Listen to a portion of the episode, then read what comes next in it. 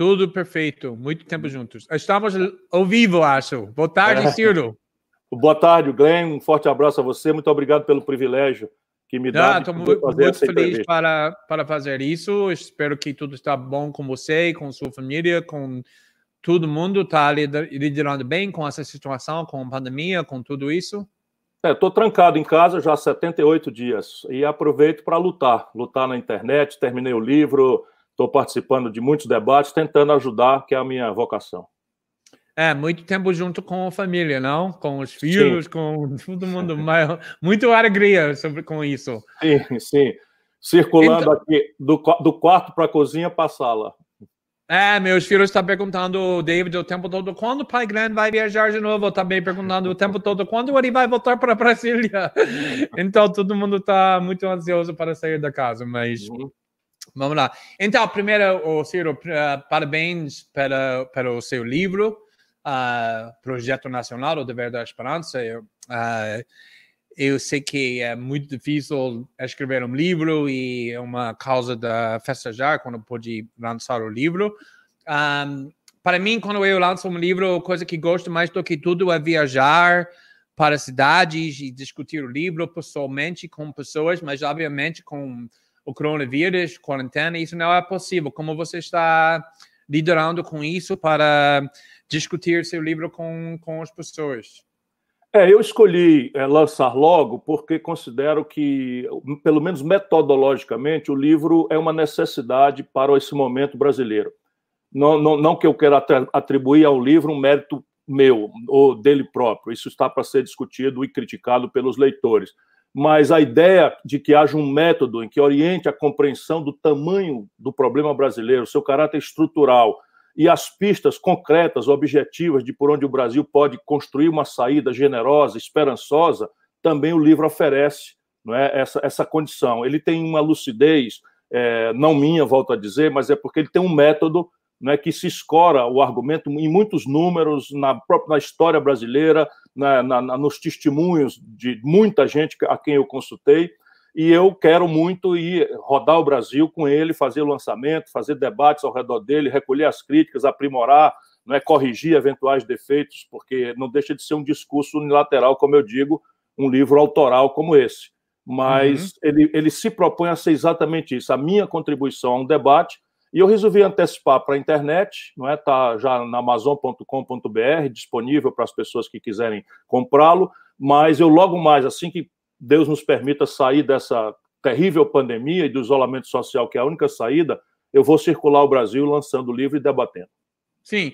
Então, o que chamou minha atenção sobre este livro, sobretudo sendo lançado nesse momento político no Brasil, complicado, difícil, é que é um livro cheio com propostos da política, que não é uma surpresa para qualquer um que já te conhece. Eu falei muitas vezes para David, para todo mundo, naquela vez quando fui para ouvir você fazendo uma palestra no da Gávea, que foi mais uma palestra da, da faculdade do que uma palestra da política. Então, esse livro é cheio com propostas uh, detalhadas, sofisticadas, tudo isso. Mas antes essas propostas tenham importância, a gente, como você ou alguém com, com sua política, tem que estar em poder, que não é o caso agora. Você vê esse livro como um livro para governar ou para persuadir pessoas para ficar mais perto para um, um presidente ou um governo da esquerda? Eu tenho essa contradição nas minhas, vocações. Eu sou um militante prático da política, já acumulei mandatos, já fui ministro duas vezes, já fui governador, já fui prefeito, já fui deputado, secretário. Enfim, conheço o território brasileiro como talvez ninguém conheça, porque ninguém está obrigado e a ter o privilégio que eu tive de conhecer toda a geografia econômica brasileira, a geografia física, os intérpretes da vida brasileira nos campos da, da, da cultura, etc, etc. E daí resulta uma, uma espécie de vocação acadêmica, portanto, o livro ele me, me põe como, como, como, como arriscado a ser mal compreendido e perder votos, vamos falar no concreto. E eu sou, ao mesmo tempo, né, um, um operador da política que sabe muito claramente por que, que a estrutura política brasileira tem se desmoralizado ciclicamente desde os anos 80 até aqui. E essa talvez seja a contribuição mais interessante, uma realidade que está no nosso nariz e o nosso dia a dia, as nossas paixões, os nossos ódios acabam não permitindo que a sociedade brasileira perceba. E aí eu, eu, eu quero crer que é uma hipótese que vai aclarar muito a discussão. É, as causas estruturais do colapso brasileiro desmoralizaram a ditadura militar, ali no ano 79, e o símbolo disso é a alta dos juros norte-americanos. E o modelo que tangeu o Brasil por 50 anos, crescendo acima de 6%, foi para o chão. E a partir daí o Sarney desmoralizou-se, o, o Collor foi empichado, ou sofreu impedimento, não é? o PSDB foi desmoralizado, a experiência do lulopetismo foi desmoralizada, e nós estamos agora, me parece, no fundo do poço, também se, será desmoralizado não é, o, o, a tentativa meio canhestra do Bolsonaro de estabelecer uma autocracia militarista em pleno século XXI no Brasil. Não é? Por quê? Porque o Brasil tem ainda 2 milhões de bebês por ano chegando à, à, à nação e não está conseguindo crescer a economia. E, portanto, há uma brutal desconfiança do povo, especialmente das gerações mais jovens, na política, que é a linguagem da democracia. Uhum. Portanto, é, é a minha base para o debate, mas é também um, uma guia, um mapa por onde eu pensaria, uma vez tendo a oportunidade de governar o Brasil, de tentar. Mas eu tenho a precaução de dizer no próprio livro não é que ele deve ser entendido como a minha contribuição. Não é do meu partido, não é de alguma eventual aliança que eu faça, porque é natural que uma aliança, né, as pessoas que vêm para a aliança eventualmente vão querer criticar minhas ideias, mas eu, eu, eu, eu, vou comparecer ao debate com esse conjunto de ideias para disputar qualquer eleição que eu ainda venha disputar. Então, só para voltar um pouco para a, a pergunta minha, que, que para explorar isso um pouco mais, é que, uh, obviamente, aqui no Brasil, a esquerda tem problemas políticos, tem um presidente que é direita extremista também, o Senado e o Congresso Nacional é controlado não pela esquerda, mas pela da centro, centro-direita, se a gente quer falar. O estado do São Paulo, o estado do, do Rio de Janeiro, também governado pela da direita, também a cidade do, do São Paulo, a cidade do Rio de Janeiro. Então, a esquerda os, tem muitos desafios para voltar ao poder. E antes uh, disso poder acontecer, a gente tem que falar mais com o povo. Já discutimos isso naquela entrevista que nós fizemos juntos durante a, a eleição presidencial. Você acredita que esse tipo de discurso que a gente encontra nesse livro, que é bem acadêmico, bem uh, pesado, com propostas impressionantes, tem a capacidade de fazer isso ou esse livro tem um outro objetivo? Não, o Brasil, o Brasil precisa de uma linguagem traduzível para a linguagem popular. Isso é uma das tragédias que eu descrevo no livro. Apesar de ser o país que mais cresceu no mundo capitalista por 50 anos, a frase que eu uso é: o Brasil ignorou a ignorância. Então, nós temos hum, estudos, é, que, eu, que eu não sei que atualidade tem, mas essas coisas não mudaram muito. Um brasileiro ilustrado, que chegou ao terceiro nível, após graduação, domina mais de 5 mil vocábulos um brasileiro pobre, com a escolarização média do Brasil, não domina nem sequer mil vocábulos. Portanto, há uma necessidade de muita, muita paciência, muito respeito ao povo e traduzir essa coisa em, em, em linguagens que, ao serem repetidas, metaforizadas, explicadas, e, e, e, ela pode, as ideias podem chegar. Porque eu tento fazer isso, a, a tradução, quando eu estou em contato com o povo, Muitas vezes a elite considera que o meu linguajar é chulo, que o meu linguajar é vulgar, que o meu linguajar é grosseiro, porque há uma, uma brutal separação mesmo entre aquele, aqueles códigos da convivência da elite brasileira e os códigos do conjunto da população brasileira. Mas as ideias são perfeitamente explicáveis. Então você vai falar política industrial e de comércio exterior. O Brasil tinha um terço do PIB não é industrial no ano 80 e caiu para 10% no ano 2020. Ninguém entendeu nada. Agora eu posso dizer, olha, a indústria é o setor da economia que paga os melhores salários. Você gostaria de ter uma indústria no seu interior, no seu bairro? Ela é que paga os melhores impostos, ela é que junta os valores mais caros para o país ganhar dólar lá fora. Isso todo mundo entende. Sim. E o Brasil não tem indústria porque Será que é porque. Não, veja, a China tinha uma indústria menor do que o Brasil no ano 1980. Hoje ela é 16 vezes o Brasil. O que é que funciona lá que não funciona aqui? Nós temos melhor terra do que eles, nós temos riquezas minerais mais pródigas do que eles. E eles têm muito mais boca para alimentar do que nós. Por que, que funcionou lá e não funcionou aqui? Aí eu digo, é a política. Né? Então, Sim.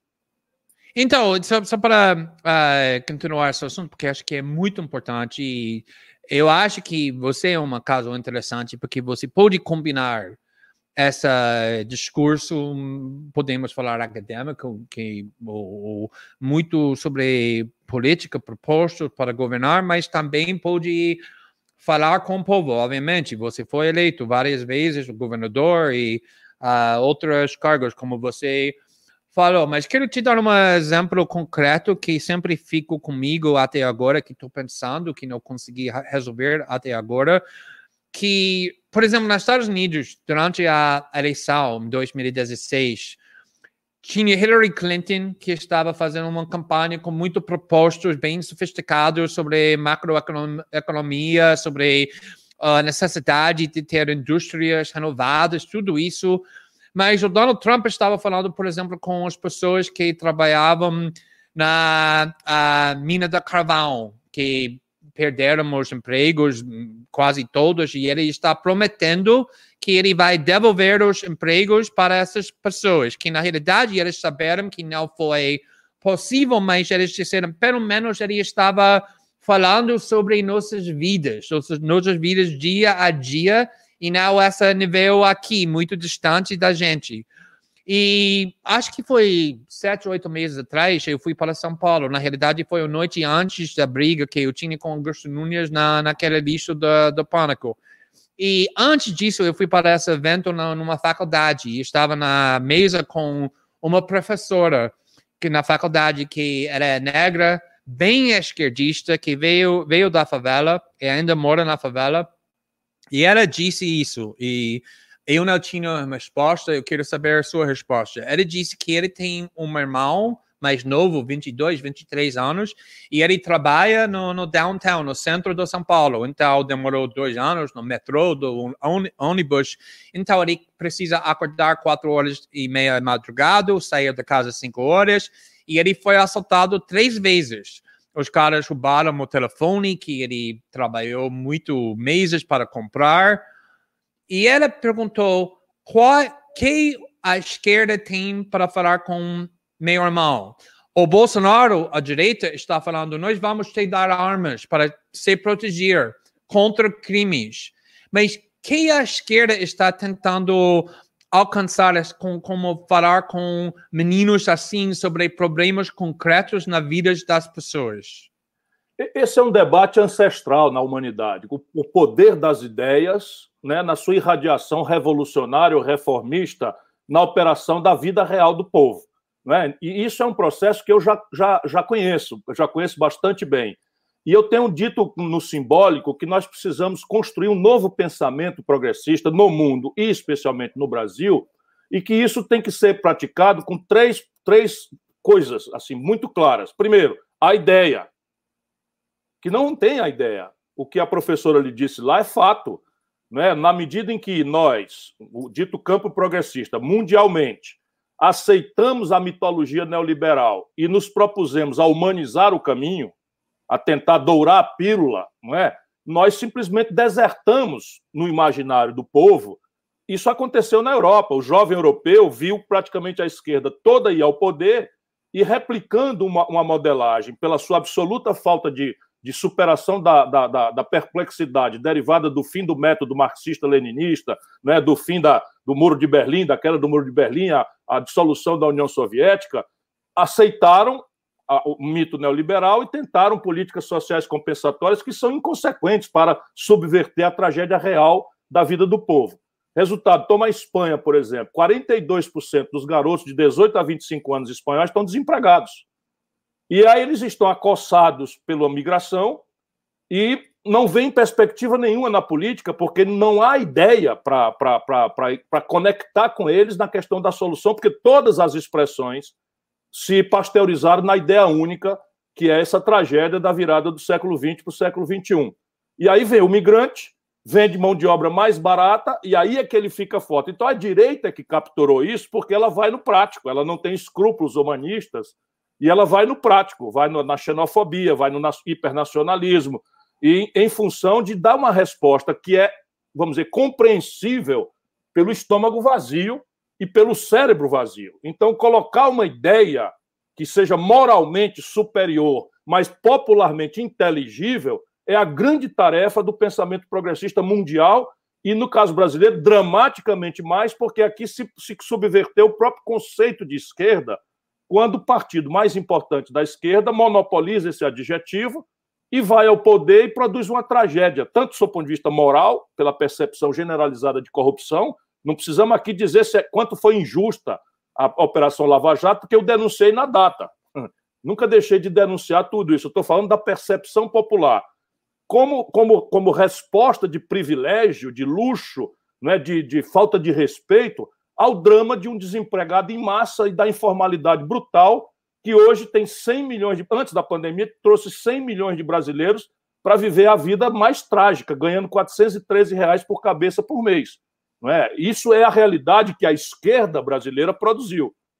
E aí você coloca sobre 70 mil mortes quase todas de pobres da periferia, negros e pardos, né, dos quais 20 mil mortes desse número redondo produzidos pela polícia, que no caso não entrem nunca num bairro, num bairro elegante, mas se sente autorizada a dar um tiro nas costas de um garoto chamado João Pedro, dentro da casa dele, subvertendo qualquer coisa. E a esquerda, como, como perdeu a referência holista, digamos assim, compreensiva da, da, da big picture, do grande quadro, e ela continua generosa, um militante de esquerda, basicamente é um camarada que se preocupa com o outro, que tem alteridade, que tem compaixão. Perdeu o método, refugiou-se numa agenda identitária que superfragmenta a sociedade, e, neste caso, em algumas delas, colide com a moral coletiva popular dominante. Eu não estou fazendo juízo de valor, estou fazendo uma análise em Sim. que o, fenômeno evangélico, neopentecostal, não é, por exemplo, faz do aborto uma causa cara, né, caríssima para quem se preocupa com a saúde reprodutiva, como eu, já fui governador, né? Nós fazíamos planejamento aqui com, a, com o concurso da Igreja Católica, planejamento familiar, distribuímos métodos contraceptivos dos postos de saúde, porque eu tive o cuidado, a delicadeza de negociar com os líderes da igreja e fiz a eles entender que nós estamos salvando vidas, que no limite nós estamos todos com, com os mesmos valores. Não, uma certa esquerda no Brasil simplesmente vai na testa da moral popular. Não estou dizendo que ela é a melhor moral, estou apenas fazendo uma, uma constatação. E isso nos traz para outra coisa, exemplo.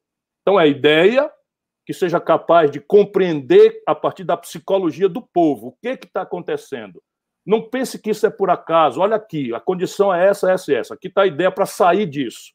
Ela é muito importante, ela não vai se irradiar para o povo instantaneamente. Isso é um processo de formação de opinião, como um efeito pedra no lago. Eu, eu provavelmente vou ser lido por 10 mil, por 20 mil, por 30 mil. Na melhor hipótese, eu serei lido por, vamos supor que eu seja um fenômeno que nunca aconteceu, eu serei lido por um milhão de pessoas. Uhum. Um milhão é meio por cento do povo brasileiro. Mas se essas pessoas, a partir dessa compreensão, não é, entrarem nesse debate, aceitarem o método, elas vão começar a irradiar. E a concepção básica é um projeto, a ideia de que a gente não está indo para canto nenhum, porque não sabemos para onde, onde, onde nem sequer queremos ir. Então, ideia, que tem um papel fundamental, de irradiar a partir de formadores de opinião. Vamos ficar aqui na expressão mais simples de ser explicada. O exemplo, porque o discurso político no mundo inteiro está desmoralizado. Por quê? Porque ele foi substituído pela marketagem ou pelo identitarismo. O identitarismo consegue fraturar pedaços da sociedade e fidelizá-los, mas ele não é capaz de comover o, o todo, de construir maioria. Então, ainda que seja uma causa justa, porque às vezes você quer discutir as coisas no Brasil, eles impõem você para o outro lado. A causa identitária é justa muito justa. Quem luta pelo feminismo, quem luta para condenar o racismo, quem luta para condenar a violência contra a comunidade LGBTQI, é gente que merece a melhor referência, o melhor aplauso, o melhor carinho, o melhor apoio, e eu milito nessas causas todas. Mas a soma delas não dá o projeto nacional, que ainda é a velha luta de classe. E, por então, fim, a, militância. Né? Ideia, é que... exemplo e militância. Então, quero perguntar sobre exatamente isso, porque uh, vou falar primeiramente sobre os Estados Unidos. Em 2016, o companheiro do Bernie Sanders foi uma surpresa enorme. Ele estava se candidatando contra a máquina do, do família Clinton. Ninguém uh, achava que ele tinha uma chance menor para ganhar, mas ele quase ganhou. Ele quase ganhou. Ele ganhou 23 estados da, das 50 e a gente pode fazer um caso forte que sem o, o corrupção do partido, do elite do partido, ele ganharia, ele teria ganhado. Mas ele quase ganhou em 2016, enfatizando não esses uh, uh, debates sociais, costumes, mas a pobreza e a classe das trabalhadoras, quase tudo isso. Em 2020, tudo mudou porque ele, está, ele queria ganhar, todo mundo achou que ele tinha uma chance real para ganhar, uh, mesmo o, fato, o peso do fato que ele não é um membro do partido, ele é, tem a independência dele, seria uma coisa incrível, mas ele tinha uma chance grande. Mas ele, o resultado foi pior para ele em 2020 do que 2016, mesmo com muito dinheiro, mesmo sendo um bem conhecido. E tem um debate, obviamente, sobre o que aconteceu, mas uma coisa que aconteceu, sem dúvida nenhuma, é que ele perdeu o apoio muito pessoas que não são muito políticas, que não se identificam com um partido nem o outro, nem esquerdista, nem a da direita, mas são muito independentes, que sempre gostou dele porque ele falou sobre a vida dele e não sobre coisas que foi bem distante da vida delas, que seja os direitos do LGBT, o feminismo, uh, mesmo racismo, eles querem saber como eles vão ter um médico para seus filhos quando eles estão doentes. Eles querem só saber disso antes de tudo que vem depois. E aqui no Brasil, em 2018, o momento quando eu sabia que o Bolsonaro ia ganhar é quando pessoas nas nossas vidas, negros, quem mora nas comunidades, LGBTs, admitiram que ia apoiar e votar em Bolsonaro. E quando perguntamos como você pode votar em alguém que não acredita numa democracia, que é preconceituoso contra LGBTs que você é, ou negros que você é, eles disseram, olha, quando o acordo de manhã, eu estou pensando sobre se minha filha vai votar de escola, ou se ela vai ser uh, assassinada, ou estou pensando sobre como vou comprar arroz e feijão para meus filhos. Mas o problema por, para Bernie Sanders é que ele estava dependendo também da parte da esquerda que insiste que isso é uma prioridade. Os, os universitários, as pessoas mais jovens que moram nas cidades. E para mim, a esquerda até agora não conseguiu criar uma solução para esse problema. Você tem que enfatizar essas questões sociais, porque tem muitas pessoas importantes para o movimento progressista que insistem sobre isso, mas o mais que você faz isso, o mais que você perder o apoio do evangélicos ou classe de trabalhadores que estão pensando sobre outras coisas. Como a esquerda finalmente pode superar esse problema político? Veja, eleição, Glenn, é uma espécie de foguete em três estágios. O primeiro estágio, aquele que, que tem que ter mais potência, que arranca o, o, aquele negócio imensamente pesado da gravidade, não tem nada a ver com o candidato, nem com estrutura, nem com alinhamento, ou isso ou aquilo. Tem a ver com o mood, o humor não é, dominante naquela ocasião em que aquela eleição vai se ferir. Então, o humor dominante naquela eleição que, que é dos Estados Unidos agora, não é? Estava ali quando o Bernie Sanders foi destituído, não tinha eh, derrubado pelas estruturas lá das primárias democratas. O humor nos Estados Unidos era um humor em que a, a, o nível de desemprego estava no menor da história. Não tinha acontecido a pandemia ainda, e era um, era um humor mais conservador, embora uma fração estivesse muito aborrecida com as contradições do Trump. Mas o humor dominante, quer dizer, no Brasil, e é isso que nós precisamos debater, e dói muito, porque se a gente não debater, nós não vamos entender nada. Qual era o humor dominante em 2018 no Brasil? O humor dominante era ódio, por uma mistura de três fatores. O primeiro fator, o colapso econômico. Então a Dilma tomou posse, e ela tomou posse porque as pessoas votaram na candidata do Lula. Ela não era conhecida, ela não vinha de uma história, ela não, não. Enfim, e ela ganha eleição em Minas Gerais contra o Aécio Neves, que tinha sido recém-governador em Minas. Ela toma o Brasil com 4% de desemprego. Quando acontecem as eleições, nós estávamos com 14%. Quando ela caiu, nós estávamos com 14% de desemprego. E o discurso eleitoral da reeleição foi uma, um grande estelionato eleitoral. Por quê? Porque ela de, é, negou o caráter da crise e no dia seguinte, só para dar um exemplo, ela fez uma, um aumento exorbitante das tarifas de energia elétrica, por exemplo. Subiu 20% a energia elétrica em São Paulo. Então ficou a sensação de que foi um estelionato eleitoral em que uma candidata que você não tinha, vamos dizer, identidade com ela, mas com o partido, com o grande líder que o Lula sempre foi, não é? agora mentiu para você. Esse é o segundo fator. Os, os dois são extremamente passionais. E o terceiro fator é que todo dia esse cidadão humilhado pelo desemprego, o crédito, vou te dar só mais um número para explicar o humor, o, o, Lula tinha expandido o crédito como proporção do PIB brasileiro de 15% para 55% do PIB. As pessoas foram às compras, as pessoas expandiram o seu perfil de consumo, compraram eletroeletrônicos, mudaram de classe, CD, de, de D e E para CD, enfim, e o resultado, com a Dilma, 63 milhões e 700 mil brasileiros foram por nome sujo nos órgãos de proteção do crédito. E aí você tem esse cidadão esmagado por essa crise de desemprego, de humilhação, do perda do crédito, etc., e o estelionato eleitoral, chega em casa, liga a televisão para ver a novela, tem o resto do jornal mostrando corrupção, corrupção, corrupção, corrupção, símbolos de luxo, símbolos de privilégio e tal. Isso predispôs a sociedade brasileira a, a votar com muito ódio. E aí, veja bem, 70% dos eleitores de São Paulo, que deram sucessivas vitórias ao PT, votaram no Bolsonaro.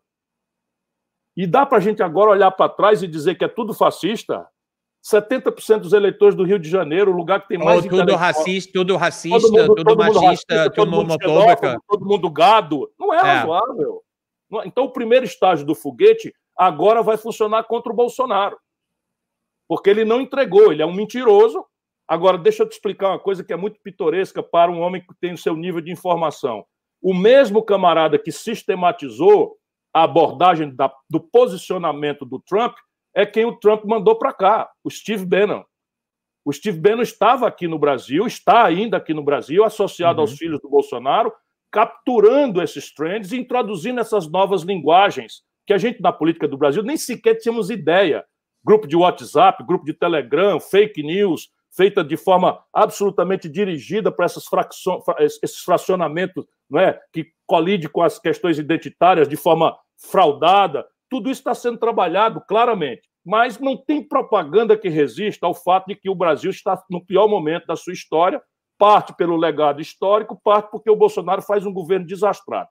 Portanto, a tarefa da oposição estará, vamos dizer, facilitada no, no, pelo quadro real, que é o primeiro estágio do foguete. O segundo estágio é a estrutura. Então, as estruturas. Aí você tem um problema de grupos econômicos, grupos de mídia, não é? estamento militar, está tudo isso muito confuso, nós temos que organizar isso e capturar para a oposição uma fração relevante disso. Não é? Também não acho que seja uma tarefa tão difícil de fazer. E o terceiro estágio é o candidato, sendo que, nesse momento, todos os candidatos estarão sob suspeita, de novo, né, desses adjetivos, da não política, do gestor, que foram as picaretagens intelectuais e, e, market, de, de marketing das eleições passadas. Vão pedir um novo, vão pedir experiência, ninguém sabe ainda. E nesse sentido é que a, as tensões entre a esquerda, na, entre os grupos de esquerda, precisam se qualificar. Porque se a gente não qualificar essas tensões, aquela parte da organização vai ficar fraturada. E aí nós podemos restaurar o bolsonarismo sem a boçalidade do Bolsonaro. Por quê? Porque sempre será possível aos verdadeiros interesses, né, que estão ao redor do baronato financeiro, que estão ao redor dos capitães da mídia, são cinco famílias que controlam a mídia dita nacional, que jantam e cada um delas tem alguns bilhões aplicados na taxa de juro mais alta do mundo há 30 anos, ou seja, ganhando fortuna sem precisar dar um dia de serviço a ninguém. Então, essa é a grande questão. Né? E aí você ou qualifica essa discussão para que ela, ao ser vencida, não destrua, não destrua pontes, ou nós vamos ter que fazer isso na canela. o que é muito mais arriscado e perigoso. Uhum. Então, vamos discutir essa estratégia política, porque para mim é muito importante, obviamente. Quando você falar, falar sobre uh, o fracasso do governo Bolsonaro, é muito óbvio o que está acontecendo com esse governo, mas o problema que estou vendo é que a alternativa do Bolsonaro não é só da esquerda, não é só você, o PT, também tem uma alternativa agora com, por exemplo, uma figura como João Dória, que é de direita mesmo, mas está falando que sou de direita da democracia, estou completamente contra Bolsonaro, mas ainda sou de direita. Também uma figura como Luciano Huck, que vai falar, ah, eu resido em cima de todo política, não tenho ideologia fixa, quando é uma mentira, que ele tem mesmo. E o projeto agora, como estou escutando de você e outros, é que vamos unir primeiramente numa aliança. Não esqueça o Moro, essa direita é, não, o Moro Como também. posso esquecer o Sergio Moro? Eu estou lendo os conversas dele no, no ano passado o tempo todo. Então, não posso esquecer ele, tem razão mesmo. Então, obviamente, ele é um homem de direita, ninguém tem Fascista. nenhuma dúvida. É, Fascista. Não, é, ele é não, para mim ele não é um parte do campo democrático, que na realidade não, quero te é perguntar. É, é, exatamente, ele é mais perigoso para mim do que Bolsonaro, porque ele é mais competente, mais sério, sem essa palação, mas com tal, com tal tanto dedicação de, de autoritarismo do, do que Bolsonaro, talvez mais. Mas vamos deixar ele lá lado. Essas alternativas de direita também, Witzel, mas talvez isso acabou, não sei. Mas essa está te preocupando quando todo mundo está falando sobre uma aliança em defesa da democracia com figuras como Doria, como Luciano Huck, como o PSDB, como Alckmin, como FHC, que isso pode deixar mais difícil a esquerda sendo a alternativa principal do Bolsonaro se você está levantando essas outras caras e não está atacando elas politicamente? Não, a gente tem que iluminar um pouco a brutal confusão que está acontecendo no Brasil.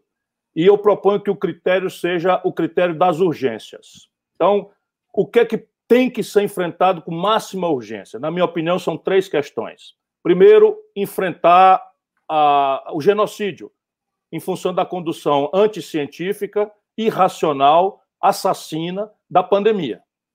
Então, o Brasil está com 41.058 pessoas mortas, todos os outros países da América do Sul juntos, que têm a mesma renda, a mesma população, 10 milhões de população a mais, o mesmo clima, tem um terço disso. Então, a diferença clara é que o Brasil está sendo administrado por genocidas.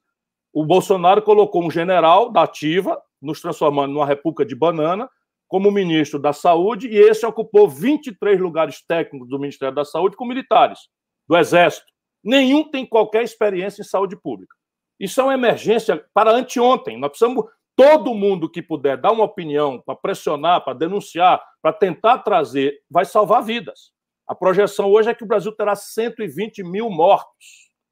Essa é a primeira urgência e eu acho que não tem que pedir carteirinha, testado de identidade ideológica de ninguém. Todo mundo que for pela ciência, pela vida, tem aí alguma tarefa para cumprir e eu adio qualquer estabelecimento de diferença crítica para esta tarefa. A segunda, é proteger o tecido econômico. O Brasil vai cair entre 6% e 11% da economia. 20 milhões de brasileiros estarão desempregados ali por, por, pelo fim do mês de, de setembro. Isso nunca houve nada parecido. Não é? A fome voltará como um aspecto central da vida do nosso povo. E a fome não é boa conselheira. O nosso povo vai precisar se alimentar de um jeito, se a, se, se a gente não fizer uma luta grande, grave, urgente por isso. Também acho que é tão urgente que é, é preciso deixar para lá as brigas e concentrar para este fim numa pressão sobre o governo. Terceira, a democracia. Não acho, francamente, que nós estejamos na iminência de um golpe. Não acho mesmo. Não vejo condição nem interna nem internacional para reconhecer uma sargentada no Brasil. Mas o, o Bolsonaro está planejando o serviço de inteligência dele e desses boçais, né, generais de pijama, que verdadeira gangue que o cercam, inclusive gente da ativa, o general Ramos, gente da ativa, vai dar entrevista agora dizendo que a oposição não pode esticar a corda, porque aí pode ter acontecido o golpe. Eu quero que ele venha, sabe? Isso a gente tem que deixar claro que haverá resistência. é a única linguagem que esses covardes, que, que tem muita valentia para enfrentar civil desarmado.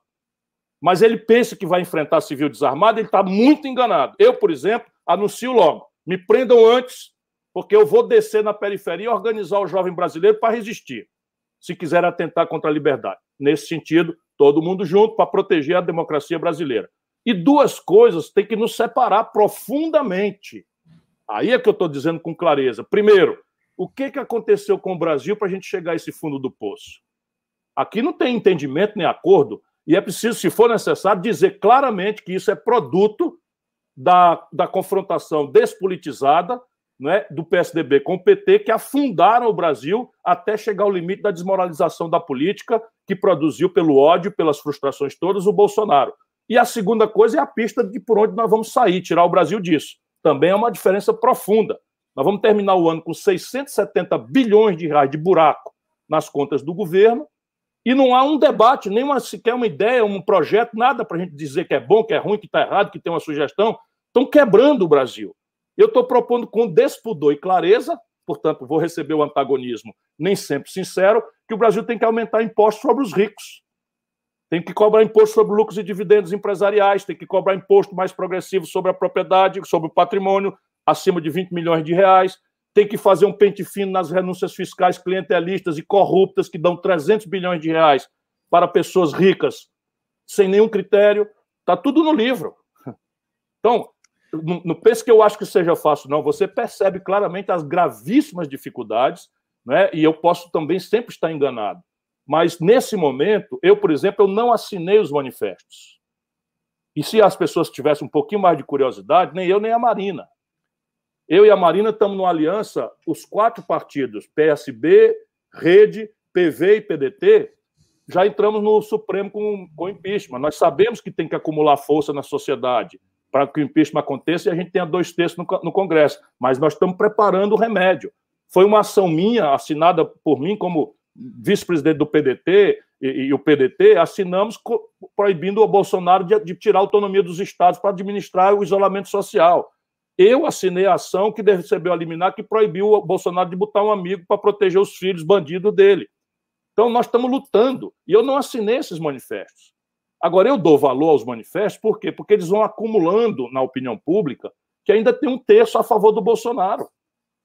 Se a gente mantivesse terço de gente a favor do Bolsonaro, não vai ter impeachment. E essa é a minha razão pela qual não assino, porque eu não quero a minha assinatura junto com certas pessoas. Mas qual não... pessoas? Com qual pessoas? Eu não, eu não tenho nada na política que seja possível de eu fazer, salvo essas três emergências, com o Luciano Huck, com Michel Temer, com Fernando Henrique Cardoso, sabe? Não tenho nada a ver com eles, pelo contrário, eu fui um dos fundadores do PSDB, fui o primeiro e único governador eleito pelo PSDB, e o Fernando Henrique foi ao poder e fez tudo o oposto, eu rompi. Rompi, fui para o exílio, alto exílio, fui para a Universidade de Harvard, fiquei lá, todo mundo dizendo que eu tinha acabado para a política escrevendo Sim. artigos semanais denunciando as aberrações do Fernando Henrique. Então, mas Ciro, essa aliança que você acabou de, de escrever, que é uma aliança que está fazendo várias coisas, não tem vários partidos de esquerda, não tem PCdoB, não tem PSOL e também não tem PT. Obviamente tem um debate grande sobre esse relacionamento que a esquerda deveria ter com o PT, porque por um lado essa PT que mostrou, demonstrou a capacidade de vencer eleições nacionais no Brasil até agora. Por outro lado, obviamente, o antipetismo é uma força muito forte politicamente aqui no Brasil. O Bolsonaro mostrou isso muito bem. Uh, então, como a gente pode balançar essas duas forças é muito importante, mas muito complexo, muito difícil. Então, para começar esse assunto, quero te perguntar se a esquerda poderia ganhar sem uma aliança com PT e sem o apoio do Lula. Isso é possível, na sua opinião? É perfeitamente possível, o que não quer dizer que é fácil, nem, nem sequer é, é, é, é uma coisa desejável. O ideal volto a dizer, naquele segundo estágio, é que nós pudéssemos unificar as coisas, mas a unificação tem que ser, vamos dizer, de uma forma tal humilde e politicamente qualificada que nos permita. Quer só dar uma ordem aí para. Não se preocupe. Então, veja, essa unidade ela tem que ser feita de uma forma que tenha a primeira grande tarefa é uma reconciliação humilde com a opinião esmagadora do povo brasileiro. Porque, veja bem, eu aqui no Ceará, nas eleições de 2018, ganhei as eleições e o Bolsonaro teve um distante terceiro lugar. No segundo turno, o Haddad aqui no Ceará tirou 71% dos votos e o Bolsonaro tirou 23% dos votos. Portanto, aqui, né, como a política tem essa, essa coisa que você está pedindo minha para o Brasil, aqui a política tem conexão com a vida real do povo. Nós temos os melhores indicadores de saúde pública do Brasil, expandimos a atenção básica a 100% dos habitantes. Não, não quer dizer nada, o Ceará é muito pobre, cheio de grandes problemas, mas aqui a política tem consequência verdadeira na vida do povo. Sabe quantos, quantos é, é, políticos religiosos, pastores, etc., ganharam um mandato de deputado federal no Ceará como titular? Nenhum. E nós somos o Brasil. Por quê? Porque aqui os valores estão sendo aqueles valores que eu estou propondo. Aqui a gente não colide com a moral popular para ensinar o povo o que é moral, o que, é que não é moral. A gente respeita a, as pessoas. Então, 70% do eleitorado de São Paulo, Rio, Minas, Rio Grande do Sul, né, votaram no Bolsonaro. E votaram por quê? Porque viraram fascista, viraram gado. Eu me recuso a isso. E o grande problema é que existem dois PTs. Tem um PT na base, de gente muito boa, gente muito séria, gente que tem um papel na história e para o futuro do Brasil da maior relevância e centralidade, e tem o lulopetismo corrompido. Eu estou botando as palavras todas na, na, na, na minha avaliação, porque o lulopetismo corrompido fez um cálculo em 2018. Qual era o cálculo? A eleição está perdida, não podemos deixar nada acontecer no lugar, vamos eleger deputado, porque o critério de, de, de quantos deputados tem é que vai dar dinheiro, que é que vai dar tempo de televisão, e a gente espera o Brasil se desastrar, o povo brasileiro se ferrar, e a nossa rejeição cai, e aí nós voltaremos na, na, na, nos braços do povo. Esse cálculo. Sim, mas, Ciro, eu entrevistei uh, o Lula no ano passado. Eu vi. E eu perguntei a ele exatamente sobre isso. Eu botei nessa crítica para ele, perguntei a ele sobre a resposta dele, que ele preferiu perder a eleição do Bolsonaro do que abrir mão do controle da esquerda para um outro partido. E ele me disse, ele me perguntou se o Ciro, se todo mundo queria votar em Ciro no, é. no, no primeiro turno, no segundo turno, por que não votaram em Ciro no primeiro turno? O que é a sua resposta para isso? Veja, é, é, é uma coisa completamente disparatosa para um homem experiente na vida pública. Ou podemos pegar o exemplo da Argentina recentemente. Não, não, não é Ciro e Lula a questão. A questão é o seguinte: as eleições de 2018, a força dominante era antipetismo. Portanto, a força que ia perder as eleições era o PT. Se se apresentasse assim como o Lula petismo. Então, isto estava dado. A Marina podia ter ganho, eu poderia eventualmente ter ganho. O Alckmin, pelas tantas, parecia ser o cara que tinha somado todas as estruturas, podia ganhar se a gangorra que eles planejaram, PSDB, PT, tivesse em vigor ainda. Ou a Moedo podia ganhar, enfim, todos nós tentamos. Em meu socorro, vem as pesquisas. Todas elas estão aí guardadas na internet. Quem quiser olhar é só tendo honestidade intelectual.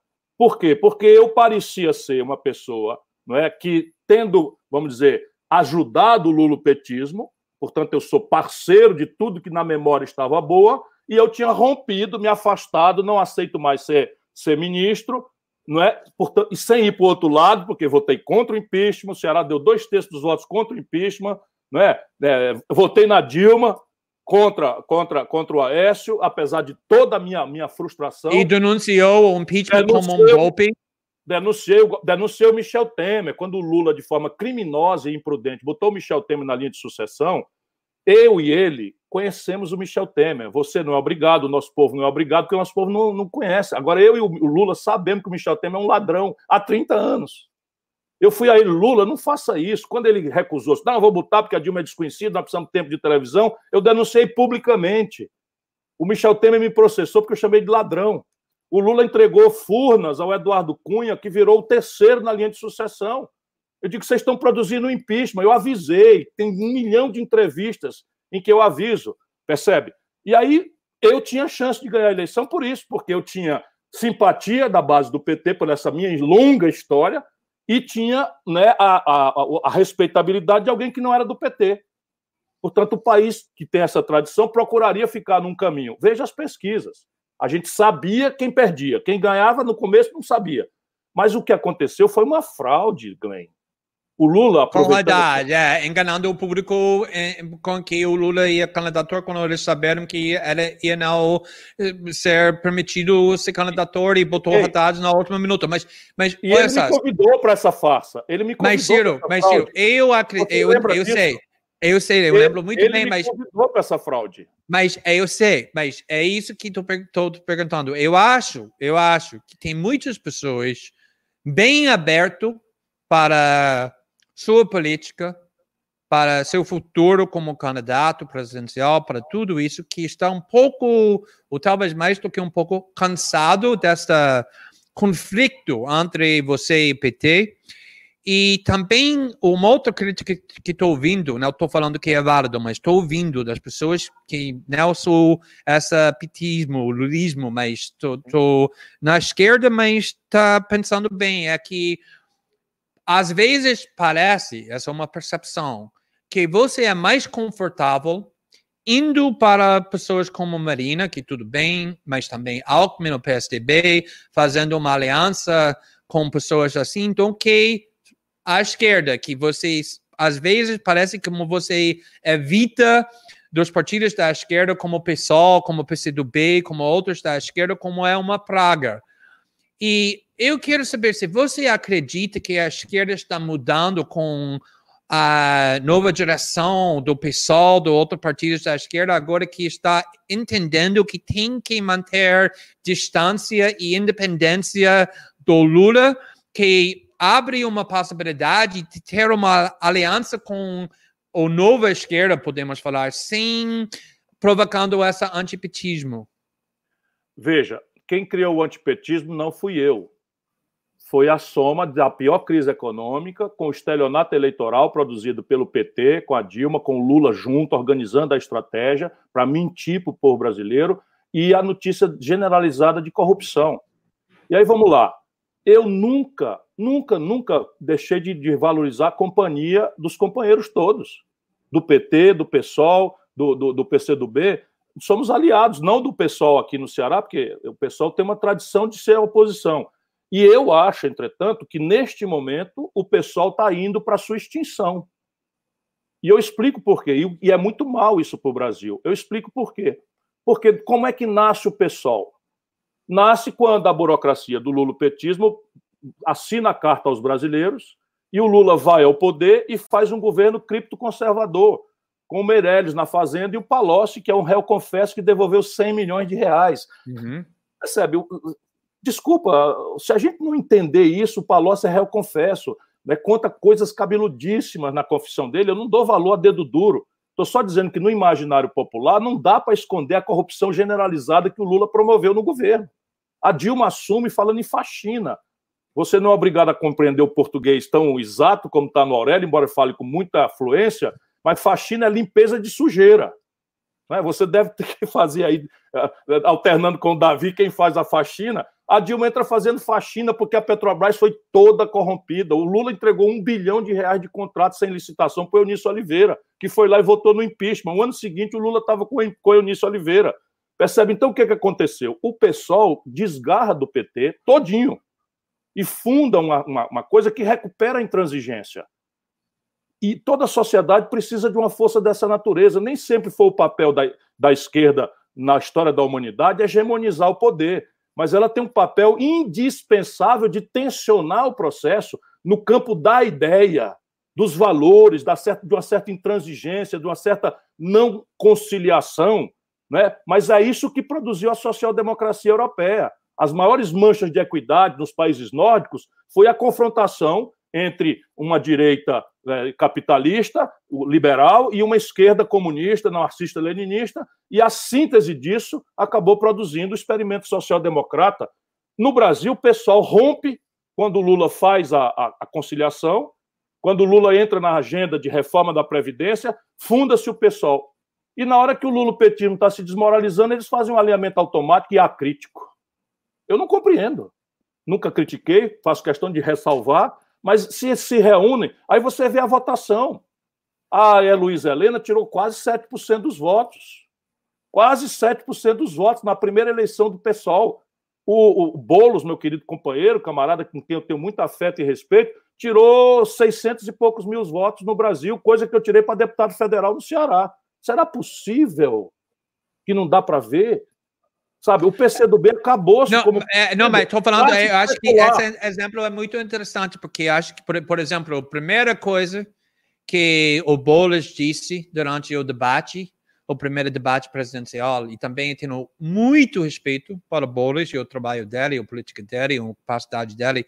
A primeira coisa que ele disse, na primeira vez que ele conseguiu falar com o povo brasileiro durante o debate, foi: Boa noite a Lula, Lula deveria estar aqui. Então, tem uma parte da esquerda que ainda tem muito fieldade do Lula, Nada muito. Contra. Mas tem uma outra parte da esquerda que isso estou tentando perguntar, que agora estou contra essa estratégia, falando que temos que manter uma, uma, distância de novo do PT do Lula. Não, é isso não. que você está ah. percebendo? Você concorda com isso? Eu concordo, eu concordo. Para mim, isso é, isso é uma coisa clara. Dói, eu não tenho nenhum prazer nisso, mas ou a gente humildemente busca se reconciliar com o povo na verdade que o povo compreende. Por que, que aconteceu com o povo? Quem votou no Bolsonaro foram os eleitores do Lula. Sim. Por favor. Exatamente como pessoas nos Estados Unidos que votaram em, em Trump, muitas, muitas delas votaram em Obama. Por, então, o, mesmo, o mesmo motivo. Então, por quê? Não tem um erro de sinal aí? Não tem um erro de liderança? Desculpa, para mim é um pouco mais sofrido, porque eu conheço a história. O Lula está cometendo um erro histórico na sequência de muitos outros gravíssimos erros históricos.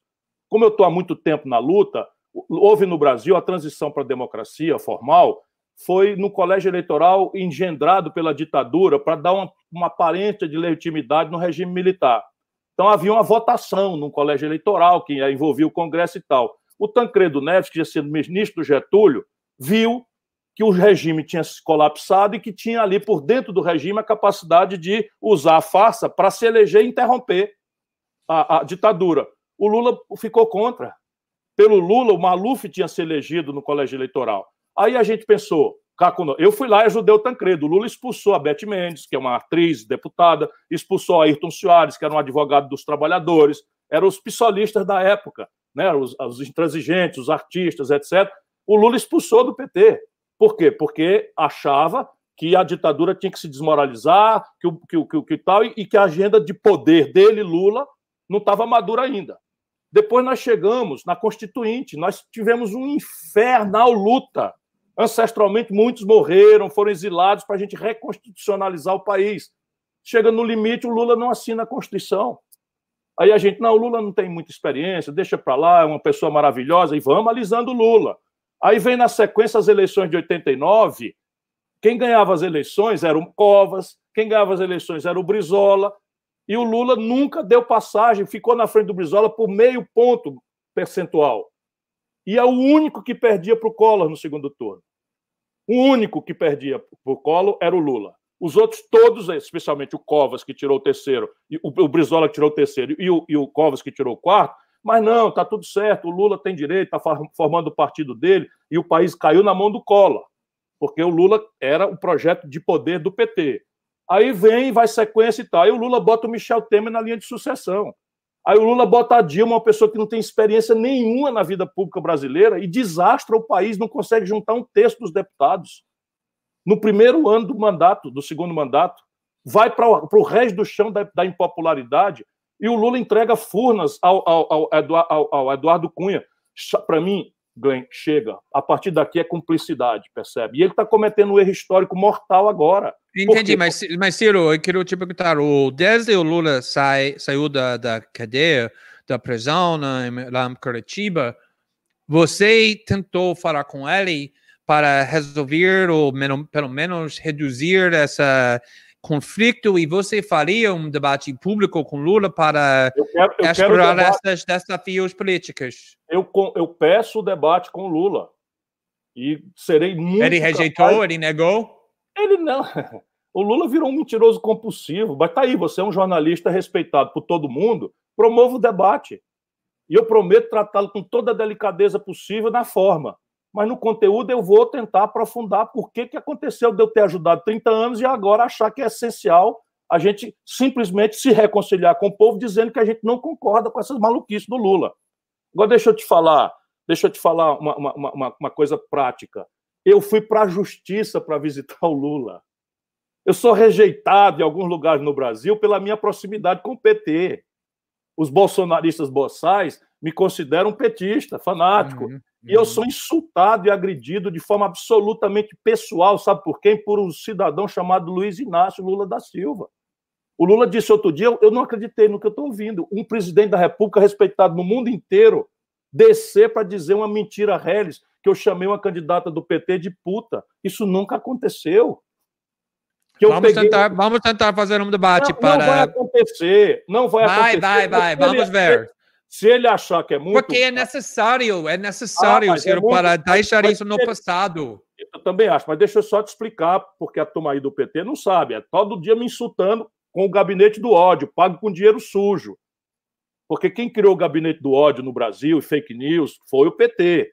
Foi, foi os, os marqueteiros da Dilma que fizeram uma destruição da imagem da Marina, uma destruição da imagem da Luiz Helena, e fazem, tentam fazer comigo todo dia. Só que eu sou diferente. Eu reajo porque eu não tenho rabo de palha. E eu tenho uma ah. longa vida de coerência.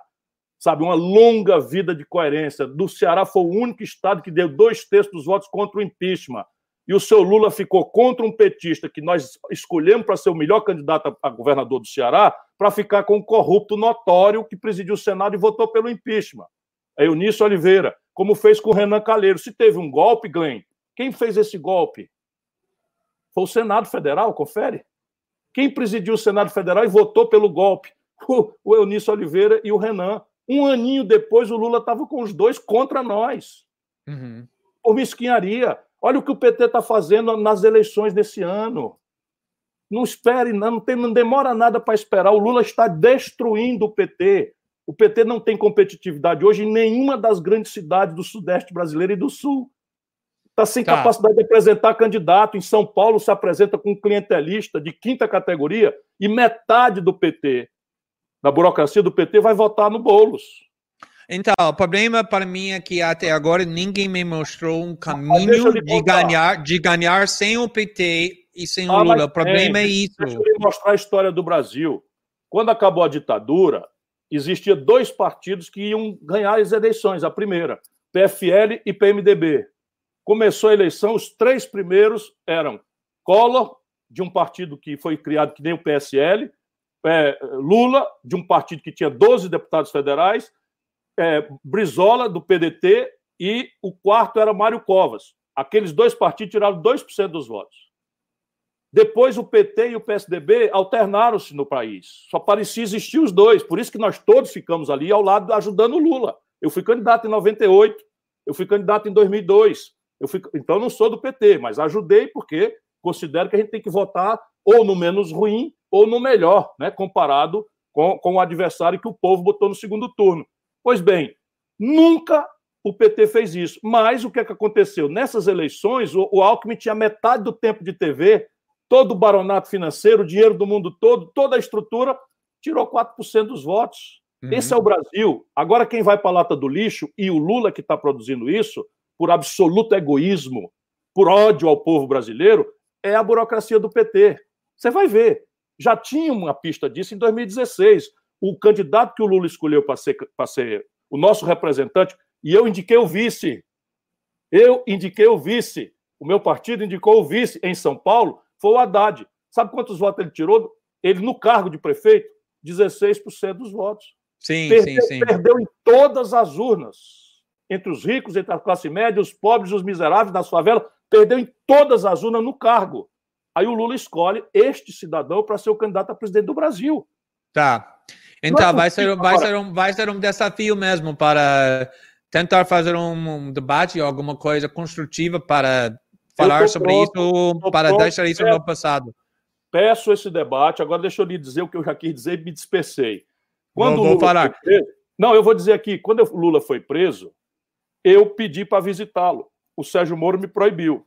Eu entrei uhum. na justiça, recorri ao Tribunal Regional, o Tribunal Regional me proibiu. Eu recorri ao STJ, fui ao Superior Tribunal de Justiça em Brasília, na terceira e recurso jurídico, eu pagando meu advogado, para ter o direito de visitar o Lula. Por causa do meu recurso, o STJ disse: não, quem decide quem vai visitar e nem vai visitar não é a justiça, é o paciente, é o réu. Aí eu entrei na fila, até hoje. Até hoje eu estou na fila. Agora eu não quero mais visitar o Lula. Entendi, entendi. Mas podemos, em vez de uma visita, vamos fazer talvez um debate. Mas Esse é quero, é com esse tempo que fica, quero perguntar sobre a situação atual, sobre democracia brasileira e o, o, ameaça de democracia que obviamente existe na forma mais ou menos séria e forte. E eu gostaria de saber sua opinião sobre o que você acha é, a estratégia agora do movimento Bolsonaro com essa questão do perda do apoio e democracia. E que seria a postura do exército, na sua opinião, se o movimento atacar as fundamentais da democracia, os valores democráticos. O, o, o encontro dessas três crises né, é, está marcado para mim ali para a partir do mês de setembro. Não é? Se não mudarmos, lá estarão 150 mil brasileiros mortos e a, e a responsabilidade clara será da condução do Bolsonaro e dos militares, que estão ocupando o ministério completo, o palácio é todo militar, e o Ministério da Saúde, um general da ativa. Só um uma república de banana em que o Bolsonaro está querendo transformar o Brasil, explica isso. 23 militares que não têm uma vivência na hora da pior crise de saúde da, da história do, do, do, Brasil. A segunda, a dizimação de empregos e de empresas. Nos nossos cálculos, 5 milhões a 6 milhões de micro e pequenas empresas terão fechado as portas daqui para setembro. A economia brasileira pode cair até os 10, 11%, o Banco Mundial está falando em 8%, a OCDE falando em 9%, minha equipe fala em 11%, que é disparado quatro vezes aquilo que já pior aconteceu na história do Brasil. Então, é um desastre econômico cuja responsabilidade também é de quem está no poder. E, e, é mesmo porque não está conseguindo nem sequer formular um plano. Nessa circunstância, o Bolsonaro vai virar um cachorro acuado, de onde não tem muita saída. O impeachment começará a ter possibilidade e ele então vai tentar. E ele está organizando por quê? Porque as Forças Armadas estão divididas há um incômodo muito grande entre os profissionais da ativa, a maioria esmagadora, né, de que o, as Forças Armadas e esse general que agora pediu desculpa nos Estados Unidos nos ajudou muito aqui. Porque, claramente, né, não sei se todo mundo está nos ouvindo sabe, eu vou contar rapidinho a história. O Trump saiu do palácio lá da, da, da Casa Branca e foi para uma, uma igreja com a Bíblia e as pessoas que estavam ao seu redor, porque foi sem planejamento, saíram com ele. Entre eles, o chefe do Estado-Maior, um general que tem todas as medalhas de bravura, de heroísmo, de guerras, injustas que sejam, mas guerras de verdade, né? enquanto os nossos aqui jogam voleibol né? e, e, e, fazem política, esses do Palácio. Né? Mas esse aí, um guerreiro, né? com todas as medalhas, quando viu que estava sendo fotografado ali com o presidente dos Estados Unidos, pediu desculpas, porque as Forças Armadas pertencem ao conjunto da nação americana e havia ali um sinal equivocado de que elas estavam alinhadas com um político. Olha ali. Pois isso é que é honra. Sabe? Isso é que é honra, isso é que é estatura que deve matar de vergonha esses apátridas que estão aí. Mas o fato é que eles hoje estão divididos. O que quer dizer suficiente. e só, haverá... para, só, para, só para botar mais uma coisa lá, é que vários militares uh, aposentados, mas também pessoas ainda no exército, disseram muito claro que está completamente desconfortável, está contra veementemente essa tentativa de usar o exército para a causa política, causa doméstica, exatamente porque eles disseram que tudo que nós aprendemos sobre democracia exige que o militar não é usado, não é envolvido nesse sentido. E, e, é uma coisa extremamente covarde, né? Um militar usar o fuzil que pertence ao povo para matar seu próprio povo. Isso é de uma covardia absoluta. Nós não vamos aceitar. Mas o fato é que eu acredito que basta haver essa divisão, ela é suficiente para paralisar qualquer tentativa de um golpe ao, ao modo anos 60 de ser. As quarteladas do Chile, da Argentina, do Paraguai e do Brasil.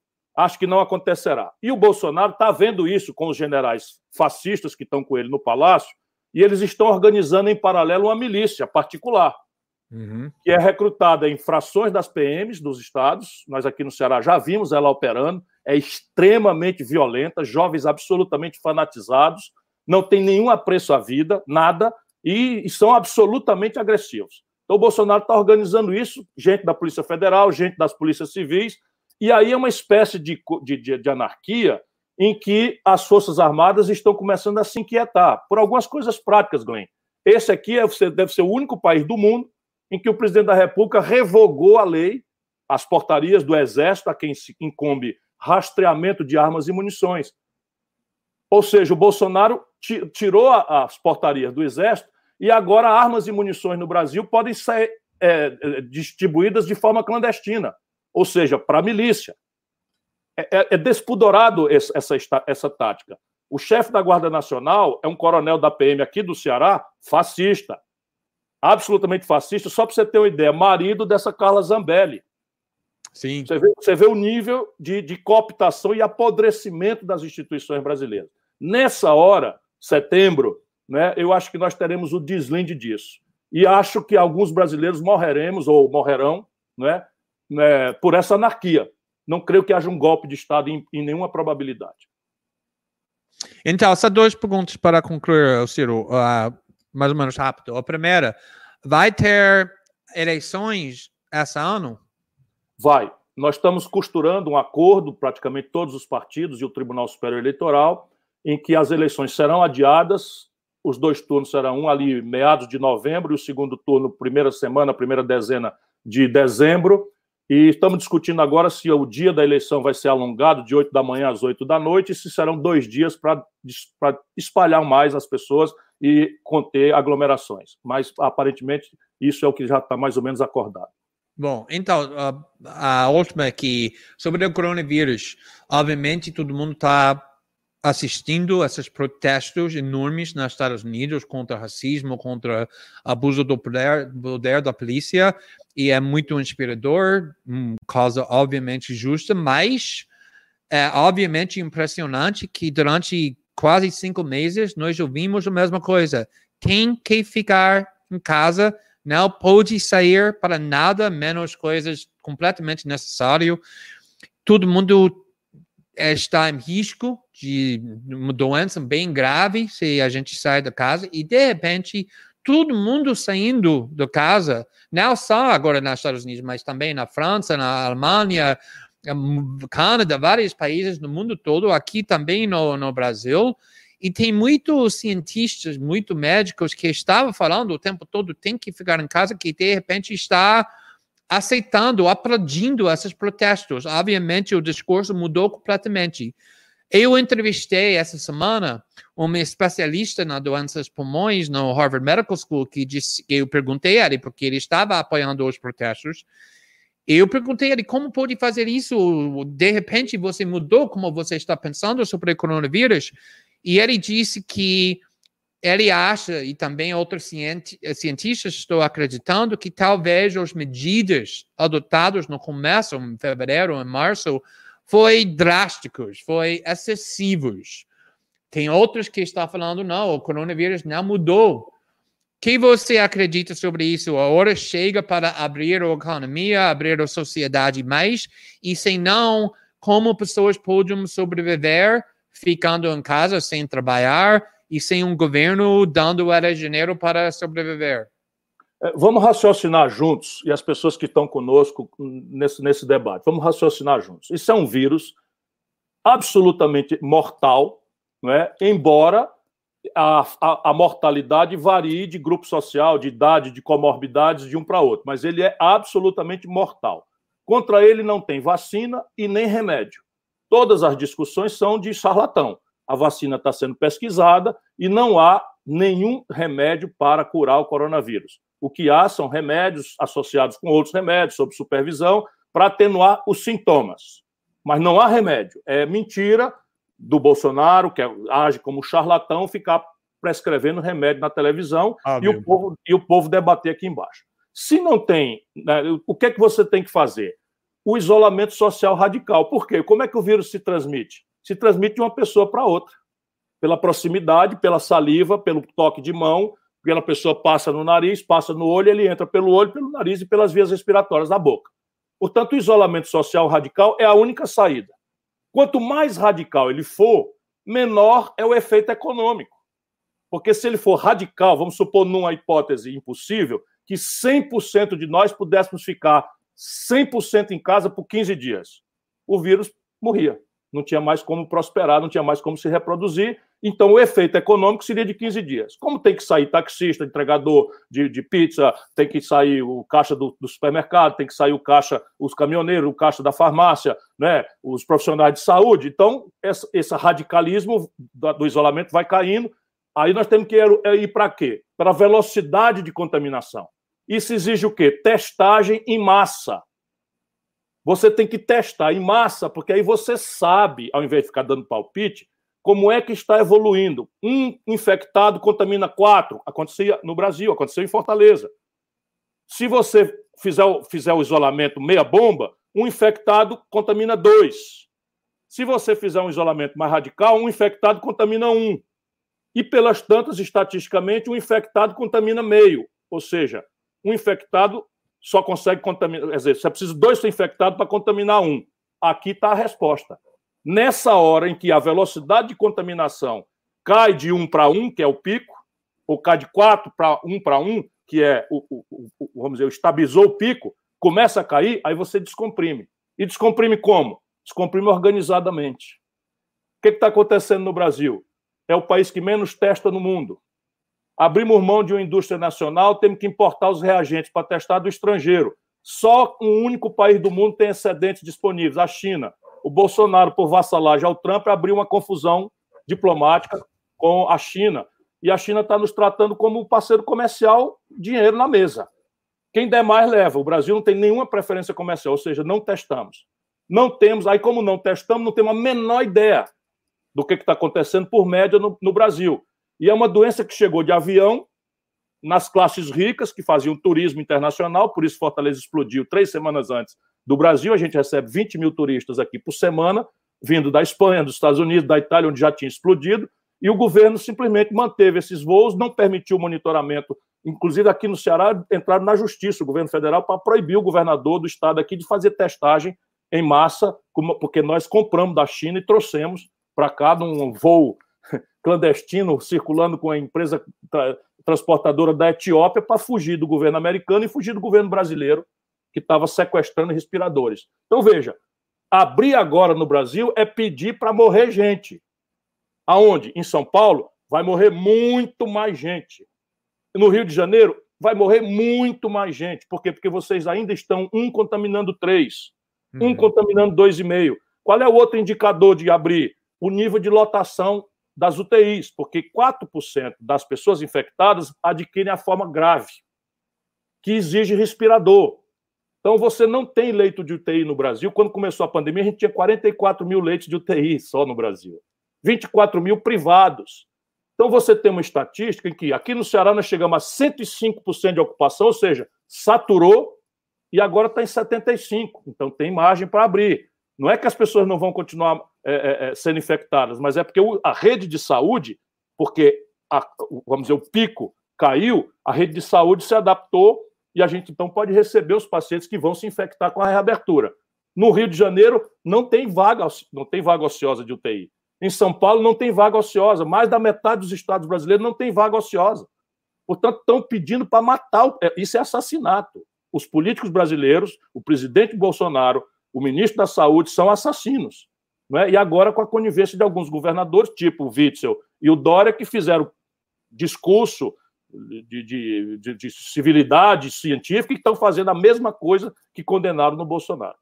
Então, se alguém, só para esclarecer, se alguém te perguntar se deveria sair da casa para participar num protesto, mesmo um protesto muito importante, muito para um caso completamente justo, com urgência, contra racismo, contra abuso do poder do polícia, você falaria, não vai, fica em casa?